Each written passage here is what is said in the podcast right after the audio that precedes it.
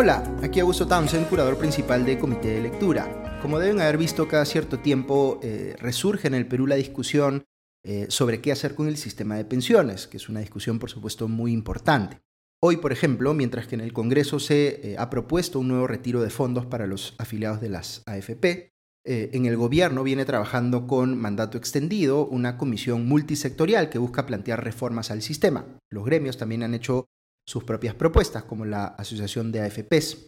El tema previsional, es decir, el que es relativo a las pensiones, es indudablemente complejo, no es un sistema que sea fácil de entender. De hecho, no es un sistema, sino que son varios, entre los cuales están el sistema privado de pensiones, donde están las AFPs, y el sistema público de pensiones, donde está la ONP, además de otros que eh, atienden a sectores particulares. Tener un sistema de pensiones que funcione es crucial para que un país pueda garantizarle a sus ciudadanos, que van a estar protegidos pues teniendo acceso a una pensión y a otros beneficios conexos cuando hayan llegado a la edad de jubilación. Para algunas personas esta es una preocupación inmediata porque están ya cerca de jubilarse, pero para otras, que recién empiezan a trabajar, lo ven quizá como algo eh, lejano en el tiempo. Pero a todos, sin falta, y al país entero, eh, nos conviene pues que haya un sistema de pensiones que funcione bien. Y por supuesto que hay apreciaciones muy distintas respecto de cómo debiera ser ese sistema de pensiones ideal. Hay eh, discrepancias que nos cuesta resolver y que evitan que nos podamos, eh, digamos, que podamos ir avanzando en la dirección de hacer una reforma eh, que realmente nos lleve a un escenario mejor que el actual. El que existan esas discrepancias no significa que unos necesariamente tengan la razón y otros necesariamente estén equivocados significa simplemente que las personas pueden eh, valorar cosas distintas o eh, valorar cosas de distinta manera en el marco de un debate, eh, en función a sus intereses o sus preferencias ideológicas. Eso no tiene nada de raro, es lo que ocurre normalmente en un debate sobre política pública. Pero la pregunta importante que vale la pena hacerse aquí es la siguiente. Aún a pesar de esas discrepancias, hay temas en los que sí puedan generarse consensos respecto de cómo mejorar lo que hoy tenemos en comité de lectura estamos convencidos de que no solo es posible, sino que es urgente, que necesitamos tener en el país espacios donde podamos trabajar de buena fe en forjar esos consensos en todo tipo de temas que son cruciales para el bienestar del país y de la ciudadanía, incluido el relacionado a las pensiones. No se trata de pensar ingenuamente que las discrepancias van a desaparecer de la noche a la mañana, sino de hacer un trabajo paciente y comprometido para a través del diálogo respetuoso y sincero, ir visibilizando aquellos aspectos en los que sí podemos ponernos de acuerdo. Y así fue como nos embarcamos con Comité de Lectura a moderar un proceso de diálogo estructurado con 12 participantes ideológicamente diversos, eh, algunos expertos en temas previsionales y otros especialistas en otras materias, pero que también tienen mucho que aportar al debate previsional, que eh, a lo largo de seis meses y 11 sesiones fueron intercambiando ideas y llegando a las 19 propuestas de consenso que les voy a explicar muy brevemente en este podcast. Dos participantes pidieron dejar el diálogo por cuestiones laborales, uno entró a trabajar al gobierno y otro asumió una responsabilidad importante fuera eh, del país en un organismo multilateral. Los 10 eh, especialistas que participaron hasta el final y a quienes aprovecho para agradecer por su compromiso fueron los siguientes. Norma Correa, Aldo Ferrini, Alice Gutiérrez, Eder Machaca, Álvaro Monge, Javier Olivera, Carlos Puga, David Tuesta, Gabriela Vega Franco y Paola Villar. Todos participaron de forma voluntaria, ad honorem y a título personal. Eh, gracias a su trabajo pudimos elaborar, eh, al término del proceso de diálogo, un documento suscrito en su integridad por todos, que contiene pues las 19 propuestas de consenso. Cabe indicar que para la realización de este proceso de diálogo se contó con el apoyo financiero de Sura, que es matriz de AFP Integra, lo que fue hecho de conocimiento de todos los participantes antes de que aceptaran sumarse al diálogo. Sin embargo, Comité de Lectura tuvo total autonomía para definir las reglas y conducir el diálogo. Solo dos de los doce dialogantes originales tenían vinculación con Sura, Aldo Ferrini y Ali Gutiérrez, y todos acordaron que solo se incluiría en el documento final aquello que se acordara no por mayoría, sino por unanimidad. Es decir, cualquiera tenía poder de veto, y sin embargo, gracias al compromiso y buena disposición de todos, llegamos a aprobar por eh, unanimidad 19 consensos. Muy bien, ahora sí paso a explicarles cada uno de ellos. Voy a leerlos de forma textual para que puedan eh, eh, identificar, digamos, qué es exactamente o cuál fue exactamente la formulación expresa de cada consenso a la cual el grupo le dio su aprobación por unanimidad. Ok, el primer consenso tiene que ver con el objetivo que debe tener una reforma del sistema de pensiones y la aspiración concreta que tenían en este caso los participantes de este proceso de diálogo. Y dice eh, lo siguiente, queremos que exista en el Perú un sistema integrado de pensiones legítimo, con sostenibilidad financiera e institucional, centrado en la persona y su derecho a la seguridad social, que funcione sobre la base tanto del ahorro como de la solidaridad y que sea parte a su vez de un sistema más amplio de protección social que lo complemente y lo potencie. Luego tenemos eh, cuatro consensos que tienen que ver con consideraciones generales para impulsar una reforma de pensiones. Consenso número 2. Toda reforma de pensiones debe ser diseñada considerando principios tales como la integralidad del sistema, universalidad, sostenibilidad financiera y fiscal, equidad y promoción del ahorro. Consenso número 3. Cualquier intento de reforma del sistema de pensiones debe proponer un único sistema plenamente integrado en cuanto a sus componentes, en lugar de una coexistencia de sistemas distintos y desconectados. Por ello, en adelante nos referiremos al sistema integrado de pensiones. Consenso número 4. Como toda reforma, la del sistema de pensiones enfrenta limitaciones que hay que tomar en cuenta. Los dialogantes consideran que una reforma del sistema de pensiones debe necesariamente incluir en el análisis una evaluación global del impacto que pueda tener sobre la salud fiscal del Estado, la distribución del ingreso y eh, el mercado laboral, en particular cómo afectaría el problema de informalidad. Consenso número 5. Dado que el sistema de pensiones cumple un rol crucial dentro del sistema más amplio de protección social en un país y que además requiere una visión de largo plazo que trascienda a los ciclos gubernamentales, los dialogantes consideran que los parámetros básicos de aquel sistema deben estar protegidos constitucionalmente y su cumplimiento supervisado por una institución que tenga autonomía constitucional. Ok, ahora vamos a pasar a tres consensos que tienen que ver con cómo debe ser la afiliación al sistema integrado de pensiones. Consenso número 6. Toda persona que nazca en el Perú debe ser automáticamente registrada como afiliada al sistema integrado de pensiones, es decir, la inclusión al sistema se debe dar por defecto. Consenso número 7. Personas nacidas en otros países y que son residentes en el Perú también pueden afiliarse al sistema integrado de pensiones si así lo solicitan o si por el trabajo que realizan eh, deben hacer. Consenso número 8. Sin importar cómo haya ingresado al sistema integrado de pensiones, la persona debe acreditar residencia en el país por una determinada cantidad de años para gozar del derecho a una pensión básica universal. La definición de este parámetro debe estar a cargo de una nueva superintendencia del sistema integrado de pensiones, con opinión concordante del Ministerio de Economía y Finanzas. Ahora pasamos a un consenso que es eh, bien importante y que tiene que ver con la pensión básica universal. Consenso número 9. El sistema integrado de pensiones debe poder asegurar a todos sus afiliados una pensión básica universal, financiada con recursos del Tesoro Público, en un monto suficiente para evitar que la persona caiga en situación de pobreza al llegar a la edad de jubilación. Consenso número 10. La pensión básica universal debe aspirar gradualmente a convertirse en una versión universalizada del programa Pensión 65. El monto de esta pensión deberá ser actualizado periódicamente por eh, la eh, propuesta eh, nueva superintendencia del sistema integrado de pensiones y con opinión concordante del Ministerio de Economía y Finanzas, considerando las posibilidades financieras del Estado peruano. Consenso número 11. Si bien todo afiliado al sistema integrado de pensiones es beneficiario de la pensión básica universal, la regulación debe considerar supuestos en los que algunos afiliados queden excluidos del cobro de la pensión básica universal por cumplir determinadas condiciones definidas por la nueva superintendencia que evidencien que tienen medios económicos suficientes para sostenerse en la vejez. Ok, ahora pasamos a un siguiente bloque de consensos que tiene que ver con la pensión mínima. Consenso número 12. El sistema integrado de pensiones debe considerar un esquema de pensiones mínimas para los afiliados que cumplan con los requisitos fijados por la nueva Superintendencia del Sistema Integrado de Pensiones, con opinión concordante del Ministerio de Economía y Finanzas.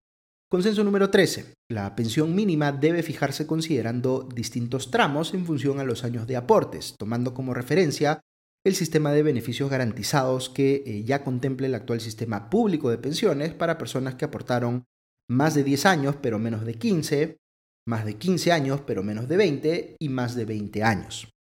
Los montos fijados para la pensión mínima en dichos tramos deben guardar coherencia con el monto que se haya fijado para la pensión básica universal. Su actualización debe realizarse a propuesta de la nueva eh, Superintendencia del Sistema Integrado de Pensiones con el voto concordante del Ministerio de Economía y Finanzas. Este último es el consenso número 14.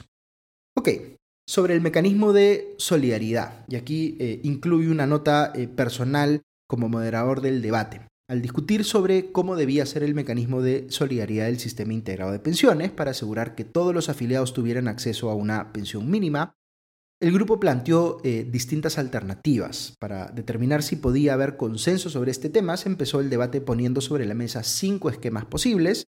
Los dialogantes los contrastaron y decidieron priorizar dos de ellos que pasamos a detallar. Aquí sí se permitió a los dialogantes, dada la discrepancia eh, no resuelta, decir por cuál de las dos opciones eh, preferían, cuál les parecía preferible a la otra, pero les voy a detallar cada una de ellas. Ok, vamos con el esquema 1, que es un mecanismo de solidaridad basado en transferencias del Tesoro. Esta opción considera que todos los afiliados del sistema integrado de pensiones tienen una cuenta de capitalización individual en la entidad de su preferencia, a la cual va mensualmente el íntegro de su aporte previsional obligatorio. Dicha entidad privada podría ser una administradora de fondos de pensiones, una AFP, eh, u otro tipo de institución, eh, si se modifica la normativa para que otras entidades puedan prestar ese servicio, eh, sujeto a las mismas condiciones regulatorias.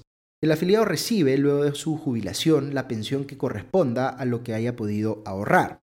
Sin embargo, si ello no le permitiese alcanzar alguno de los tramos de la pensión, de la pensión mínima que esté vigente y le sea aplicable a sus años de aportes, el Estado es el que cubre con un subsidio la diferencia para llegar al tramo correspondiente. Dicho subsidio se financia con recursos provenientes de la recaudación de impuestos generales. Así las cosas, el monto total de la pensión de un afiliado se calcula en este esquema como la suma de la pensión básica universal, su esfuerzo de ahorros acumulados individualmente y el subsidio adicional para llegar al tramo de la pensión mínima al que debiera acceder. Otro aspecto eh, a considerar respecto de este esquema es que contempla rebalancear la distribución de la carga del aporte previsional obligatorio. Así, en un primer momento, eh, sin incrementar ni disminuir la carga que pagan tanto el empleador como el empleado por contribuciones sociales, salud y pensiones, se sugiere redistribuirlas de forma que cada uno asigne efectivamente sus aportes eh, entre estos dos componentes. Con ellos se pasa a un concepto de responsabilidad tripartita de financiar las pensiones entre trabajadores, empresa y Estado a través de los diferentes subsidios. Ok, ese es el esquema 1. Ahora vamos con el esquema 2, que tiene que ver con un mecanismo de solidaridad vía redistribución dentro del sistema de pensiones. Esta opción considera que del aporte previsional obligatorio que efectúa el afiliado, una parte va a su cuenta de capitalización individual y otra parte va a financiar un componente colectivo en el sistema integrado de pensiones. Eh, se sugiere seguir las recomendaciones de la OCDE eh, que señalan que 70% del aporte eh, va a la cuenta individual del afiliado y 30% al componente colectivo. Los aportes a la cuenta de capitalización individual son administrados por una empresa gestora de inversiones debidamente supervisada y regulada por el Estado, mientras que los aportes al componente colectivo son parte de un fondo colectivo con gestión profesional de sus inversiones, que puede operar de dos maneras, como un sistema de reparto, similar a la recomendación de la OCDE del 2019, o como un sistema de cuentas nocionales, similar a la recomendación del BID del 2019. Así las cosas, el monto total de la pensión de un afiliado se calcula como la suma de la pensión básica universal, la pensión generada en la cuenta de capitalización individual y la pensión generada en el componente colectivo. Si ello no le permitiese alcanzar alguno de los montos de la pensión mínima eh, y sea que le sea aplicable a sus años de aportes, el fondo colectivo financia la diferencia para llegar a la pensión mínima correspondiente. Ok, vamos a pasar ahora al consenso número 15 que tiene que ver con eh, consideraciones sobre el aporte previsional obligatorio. En cualquiera de los dos esquemas antes descritos, los dialogantes consideraron que podría hacerse cambios respecto de sobre quién o quiénes recae el aporte previsional obligatorio. En tal sentido, se planteó una recomposición de las actuales cargas a pensiones y salud que hoy asumen tanto empleador como empleado, sin que esto afecte el total de la carga contributiva. Así, una parte del aporte previsional obligatorio será pagada por el afiliado y otra parte por su empleador. Ok, vamos a los siguientes tres consensos que tienen que ver eh, con el arreglo institucional del sistema integrado de pensiones. Consenso número 16.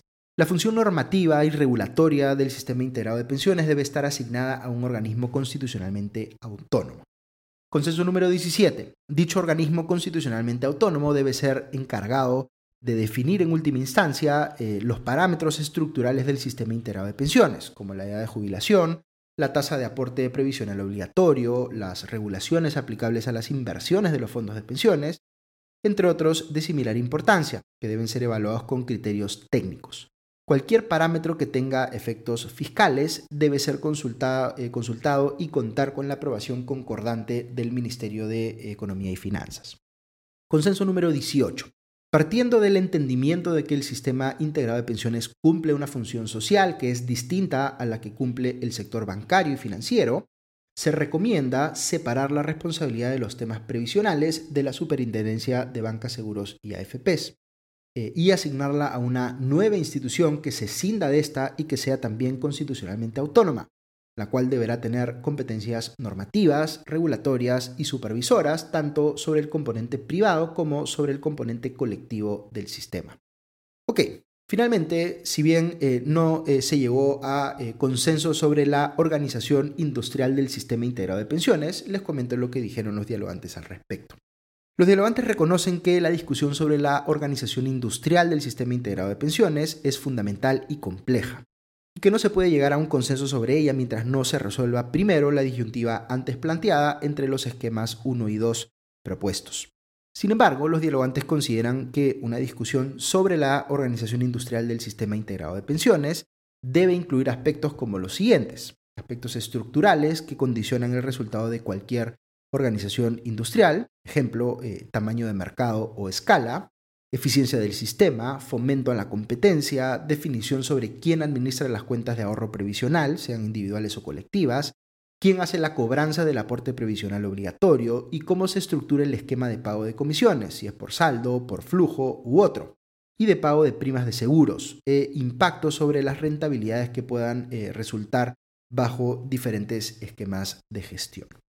Ok, a manera de conclusión, la reforma del sistema de pensiones es una tarea tan compleja como urgente, que requiere niveles de profundización, estimaciones financieras y análisis vinculados a otras reformas complementarias como la laboral o la del sistema de protección social entendido de manera más amplia, que escapan pues a los alcances de este trabajo.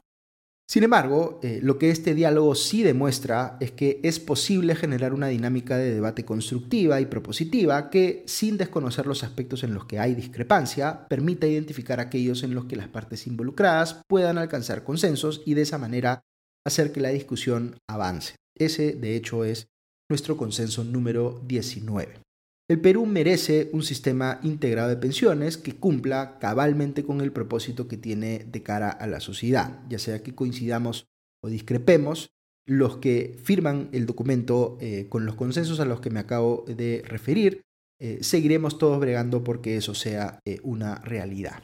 Muy bien, esa ha sido una explicación de los consensos a los que se llegó en este diálogo estructurado para la reforma del sistema de pensiones, lo que se busca eh, únicamente es que sirvan como un insumo más, como las propuestas que puedan venir de cualquier otro sector de la sociedad, para informar mejor este debate, con la particularidad de que eh, estas propuestas que se hacen eh, aquí son fruto de un consenso, de un trabajo de diálogo entre partes discrepantes que ya pudieron avanzar en ponerse de acuerdo sobre algunos puntos relevantes. Así que esperamos sea útil para quienes participen o sean tomadores de decisiones en la discusión sobre cómo reformar el sistema de pensiones y que eh, en el Perú podamos eh, avanzar eh, en esta discusión que es tan importante para el futuro de los peruanos y peruanas.